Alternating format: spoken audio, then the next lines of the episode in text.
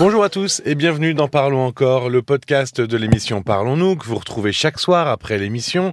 Euh, je suis Paul Delair et Caroline Dublanche est avec moi. Bonsoir Caroline. Bonsoir Paul. Le fils d'Armel était en couple et papa d'un petit de trois mois. Il y a quelques semaines, il a découvert avec surprise, en rentrant du travail, que sa compagne était partie vivre chez son père. Alors le fils d'Armel comprenait pas vraiment pourquoi elle était partie, Oui. même s'il y a des pistes d'explication. Il semblerait que aujourd'hui, ben, ça devienne conflictuel. Armel, elle est forcément très triste de voir euh, la tournure que ça Bien prend sûr. pour son fils, évidemment, mais aussi pour son petit-fils. Euh, elle était toute heureuse, euh, voilà, d'avoir une famille avec un petit enfant. Et là, tout, tout, tout s'effondre. Alors, une séparation, c'est difficile à vivre pour les parents, pour les enfants, mais c'est aussi difficile à vivre pour les grands-parents. Bien sûr. Euh, c'est une période compliquée pour, euh, pour tout le monde parce que, euh, bah, on le voyait avec Armel, euh, elle était euh, affectée de voir son fils malheureux et puis euh, préoccupée aussi par rapport à son petit-fils, se demandant euh, si elle allait euh, pouvoir euh, le voir euh, comme elle le souhaiterait. Il y a, il y a, il y a toujours un, un nouvel équilibre euh, à trouver. Donc oui, tout le monde est entraîné dans la tempête hein, quand il y a une séparation. Est-ce que les grands-parents ont un rôle à jouer dans, dans cette séparation, dans, dans, un- dans une famille qui explose comme ça? Ils ont un, un rôle essentiel, les grands-parents, parce que ils représentent la stabilité pour les petits enfants, hein, notamment Euh, les, les enfants confrontés au divorce de leurs parents euh, peuvent avoir le sentiment que tout s'effondre, euh, que la famille s'effondre. Donc euh, les les grands-parents, ils sont un refuge quand il est avec ses grands-parents, l'enfant peut continuer à être lui-même, poser un peu ses soucis. Euh, ça montre que la famille peut rester soudée même si le couple des parents euh, se sépare. Mais pour cela, euh, il est important de veiller à certaines choses. Qu'est- Qu'est-ce qu'il faudrait éviter de faire en tant que grand-parent? Ben- Pour envenimer la situation, pour garder un peu Oui. de sécurité auprès de Oui. l'enfant? Il, euh, il faut veiller à ne pas trop s'impliquer euh, dans la situation euh, du couple. Donc garder du recul. Oui, garder une certaine distance, ne pas s'immiscer dans ce que vit le couple, respecter aussi les décisions qui seront prises par, par le couple, ne pas porter de jugement négatif. Et parfois, les petits-enfants euh, peuvent solliciter leurs grands-parents euh, pour répondre à des questions qu'ils se posent sur euh, la situation de leurs parents. Oui, vraiment à sur la situation à proprement parler, sur voilà, papa, sur ce- maman. Qu'est-ce qui se passe Pourquoi Donc, surtout, ne, ne veillez à une certaine neutralité avec les petits enfants. Ne pas prendre parti pour l'un ou pour l'autre. Mais ce qui ne veut pas dire que les parents, les grands-parents ne peuvent pas soutenir leur enfant qui traverse cette épreuve du divorce. Mais en tout cas, devant les petits-enfants, euh, veillez à ne pas prendre parti. Parce que ça peut être, euh, ça peut se répercuter plus tard euh, si on prend parti. L'enfant peut s'en souvenir de ça? Bien sûr, euh, certaines paroles euh, prononcées euh, peuvent, faire du mal à l'enfant. Il peut se sentir coupable aussi, parce que presque obligé de, de devoir choisir un camp. Ou quand je disais qu'il est important de, quand les, les- petits enfants posent des questions, parce que ça peut arriver sur le couple des parents. Pas porter de jugement négatif, mais il est important aussi que les grands-parents euh, ne questionnent pas leurs petits-enfants Sur ce qui se passe sur à la ce maison. qui se passe à la maison.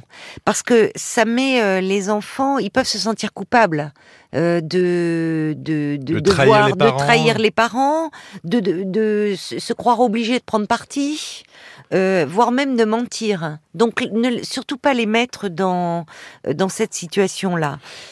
Quel conseil tu pourrais donner pour tranquilliser un peu la situation, pour, euh, on le disait, sécuriser l'enfant, finalement, pour amener un peu de la sagesse du grand-parent euh, dans la situation? Mais tu as raison, c'est ça. Euh, de l'apaisement aussi. C'est-à-dire que euh, quand je disais que même si les parents se séparent, ben, la famille peut rester soudée. euh, déjà, pour les grands-parents, euh, qu'ils rappellent bien à leurs petits-enfants qu'ils seront euh, toujours là pour eux. Oui, c'est la base. Mais oui, qu'ils seront toujours là. Ça reste leurs grands-parents, ils seront toujours Ils- là. C'est comme les parents. Exactement. Privilégier euh, le dialogue. Et le dialogue aussi avec son enfant. Euh, dire, euh, on peut dire à quel point il est important pour euh, les grands-parents euh, qu'ils ont à cœur de maintenir le lien euh, avec les enfants. Et je dis cela parce que euh, ce n'est pas si simple. Un divorce, ça peut entraîner la vente d'une maison, ça peut entraîner un déménagement, et donc euh, peut-être de voir moins. Oui, un éloignement même. Un, un éloignement.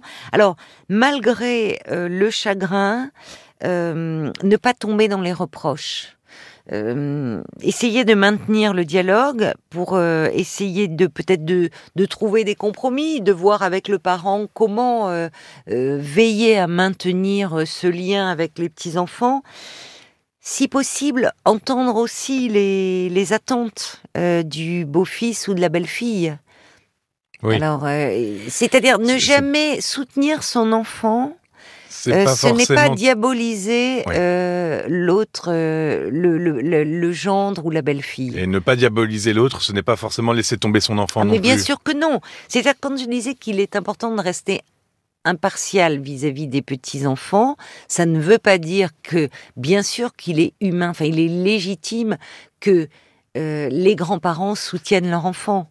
Bon, mais faire attention euh, à ce que l'on dit, vraiment. Veiller à ne, à ne pas accabler euh, l'autre parent parce que euh, ça, des années plus tard, ils peuvent en, euh, on peut leur en faire le reproche. Les petits enfants peuvent leur en faire le reproche en disant tu as parlé de ma mère ou de mon père de telle façon. Et si, vous, si tu veux ne, éviter que la famille se divise à ce moment-là, ce qui n'est pas simple. Hein.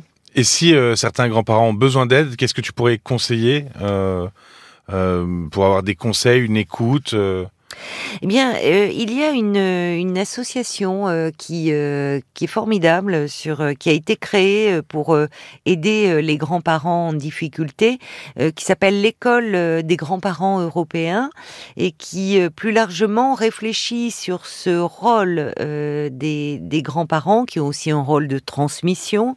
Et cette association est composée de grands-parents bénévoles, de psychologues, de juristes, de pédagogues, de formateurs. Elle organise des colloques, euh, des stages de formation et elle propose aussi euh, du soutien individuel et des groupes de parole euh, aux grands-parents qui le souhaitent. Il y a même une ligne d'écoute euh, Oui. qui est le 01 45 44 34 93. 01 45 44 34 93. Vous pouvez retrouver toutes les infos dans la description du podcast et aussi sur www.egpe.org. C'est leur site internet. Il y a un siège social à Paris et euh, huit antennes régionales. Donc, euh, n'hésitez pas à faire appel euh, à eux. Merci beaucoup, Caroline. Merci à toi, Paul. Vous pouvez retrouver tous les replays de tous les témoignages de ce soir sur l'appli et sur le site RTL, évidemment. C'était une émission avec des thèmes très variés aujourd'hui d'ailleurs. Donc Oui. n'hésitez pas. Vous pouvez aussi nous écouter sur votre plateforme de podcast habituelle, que, que vous nous écoutiez sur de n'importe quelle façon. Euh, Dans tous les cas, n'hésitez pas à vous abonner, à mettre un petit commentaire aussi pour euh, donner votre avis. Merci de votre écoute et à très vite. À très vite. Parlons encore. Le podcast.